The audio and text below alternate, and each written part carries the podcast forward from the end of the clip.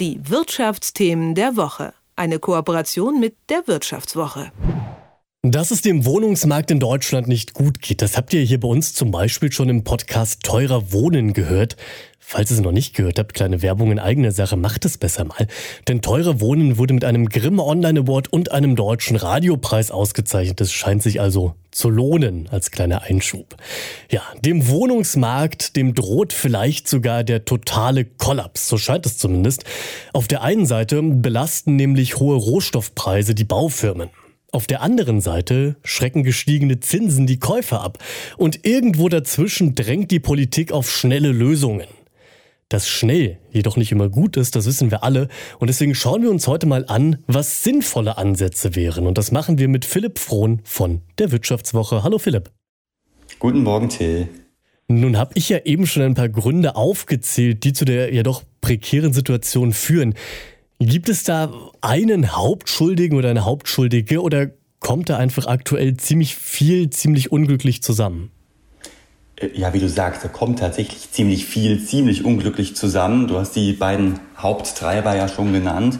Die gestiegenen Rohstoffpreise und die jetzt gestiegenen Zinsen sind einfach so eine maximal toxische Gemengelage. Äh, und die haben halt den Neubau letztlich halt unrentabel gemacht. Also wer jetzt baut, kann diese Immobilie wahrscheinlich nicht mehr wirklich rentabel verkaufen, weil er die Grundstücke ja mitten im Immobilienboom im Zweifel noch gekauft hat. Also die Situation ist ziemlich angespannt und es dürfte ja sogar noch schlimmer werden. Wenn wir uns mal anschauen, unsere Bundesregierung hat ja eigentlich das Ziel, 400.000 neue Wohnungen pro Jahr zu bauen. Das haben wir schon nicht geschafft, als die Zinsen niedrig waren, als Rohstoffe noch günstiger waren. Und jetzt sieht es so aus, als würden wir dieses Jahr unter 200.000 neue Wohnungen rutschen. Und ja, die Horrorzahlen, die, die reißen nicht ab. Jetzt äh, neulich wurde die Zahl erwähnt, dass äh, bis 2025 eine Million Wohnungen fehlen. Und das ganze, die ganze Thematik spitzt sich halt gerade aktuell weiter zu. Und es scheint nicht so, als würde es da morgen Beruhigung geben. Wir wissen alle, die EZB hat die Zinsen nun mal angezogen. Und da wird es nicht morgen runtergehen. Also die Pleitewelle, die wir am Bau sehen, die stockenden Projekte, das alles wird uns noch einige Zeit begleiten. Nun könnte man ja sagen, immerhin wurde auch von der Politik scheinbar diese brisante Lage verstanden. Am kommenden Montag, da möchte das Bauministerium mit einem neuen Maßnahmenpaket um die Ecke kommen.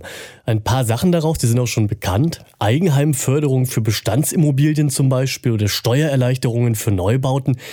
Geht das deiner Meinung nach schon mal in die richtige Richtung? Ich nehme an, ja, aber geht es weit genug?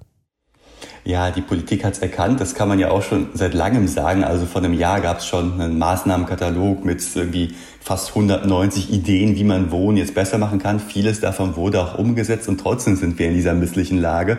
Äh, und wie du sagst, es gibt nicht nur diesen einen Hebel, den man umdrehen muss. Okay, auf einmal schießen die Wohnungen aus dem Boden, sondern es gibt ja verschiedene Hebel, die man drehen kann und auch muss, um das Problem zu lösen. Äh, du hast zwei Sachen eingesprochen, zum Beispiel eine Eigenheimförderung für Familien.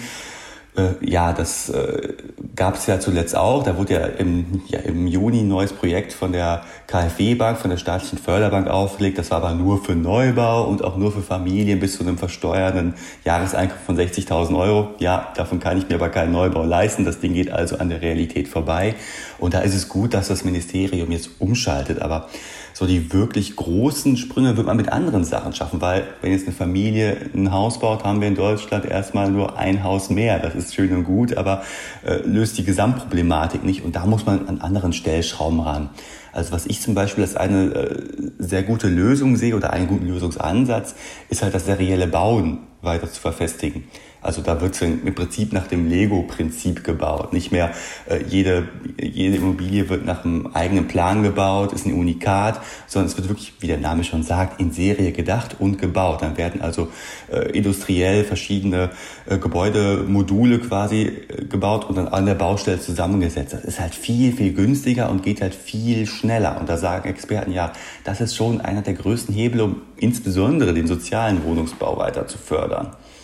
Philipp, ich höre dir gerade total gerne zu und habe währenddessen schon mal so ein bisschen an meinem Mischpult hier rumgesucht. Ich habe ja im Studio ganz viele Knöpfe und ganz viele Hebel.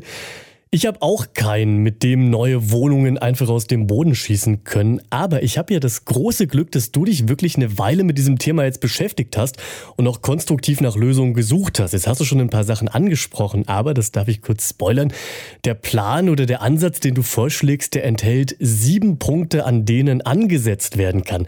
Jetzt haben wir nicht die Zeit, alle sieben hier durchzusprechen, aber kannst du uns noch mal ein, zwei Ansätze geben, wie wir denn möglichst galant noch aus diesem Schlamassel rauskommen könnten? Mhm. Also ein paar haben wir schon genannt, das der Redebau natürlich. Äh, dann das Förderkonzept ist auch äh, ein Teil dessen, Abschreibungsmöglichkeiten für Vermieter, um halt Bauanreize zu setzen.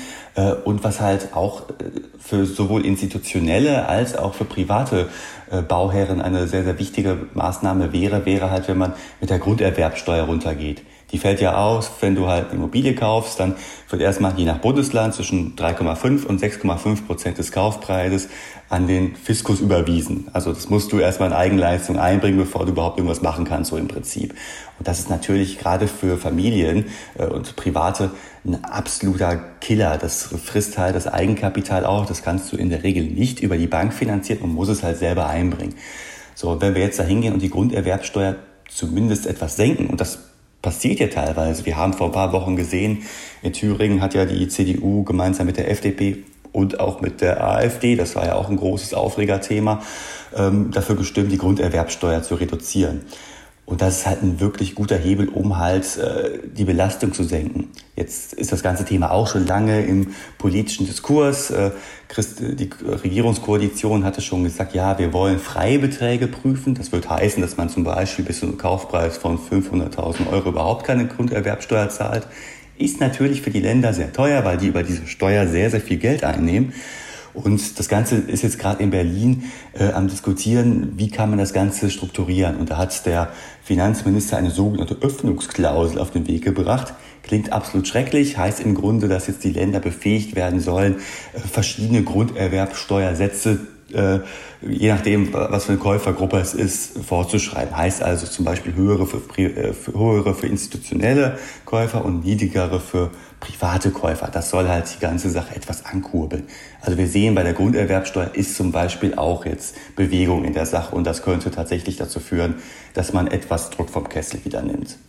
Also wir sehen, es gibt da ganz verschiedene Ansätze, die man wählen kann. Gibt es denn irgendwas, das man jetzt unter keinen Umständen machen sollte? Also irgendeine Kurzschlussreaktion, die besser jetzt nicht passieren sollte? Ja, man sieht schon, dass die Entscheidungsträger da so ein bisschen Druck haben.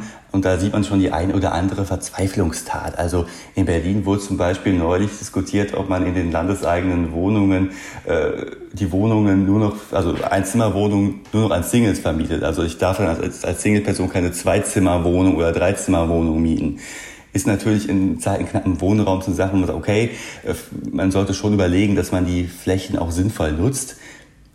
Aber es ist natürlich schon ein ziemlicher Eingriff in die eigenen Freiheitsrechte. Und ja, ob man sich damit daran gefallen tut und B, die Wohnungsnot wirklich hilft, ich denke nicht. Also um Neubau kommt man nicht drum herum, um halt dieses Defizit zu füllen. Und da hilft es nicht, da irgendwie so mit irgendwelchen fragwürdigen Maßnahmen rumzudoktern. Ist aber auch zum Glück wieder vom Tisch, so wie es scheint. Das erzählt mir Philipp Frohn von der Wirtschaftswoche. Der hat zu Ansätzen recherchiert, mit denen der Wohnungsmarkt in Deutschland wieder auf den richtigen Weg kommen könnte. Und den Artikel, der bei seiner Recherche rausgekommen ist, den findet ihr als Titelgeschichte in der heute erscheinenden Wirtschaftswoche. Philipp, ich danke dir für das Gespräch. Till, ich danke. Bis dann. Die Wirtschaftsthemen der Woche. Eine Kooperation mit der Wirtschaftswoche.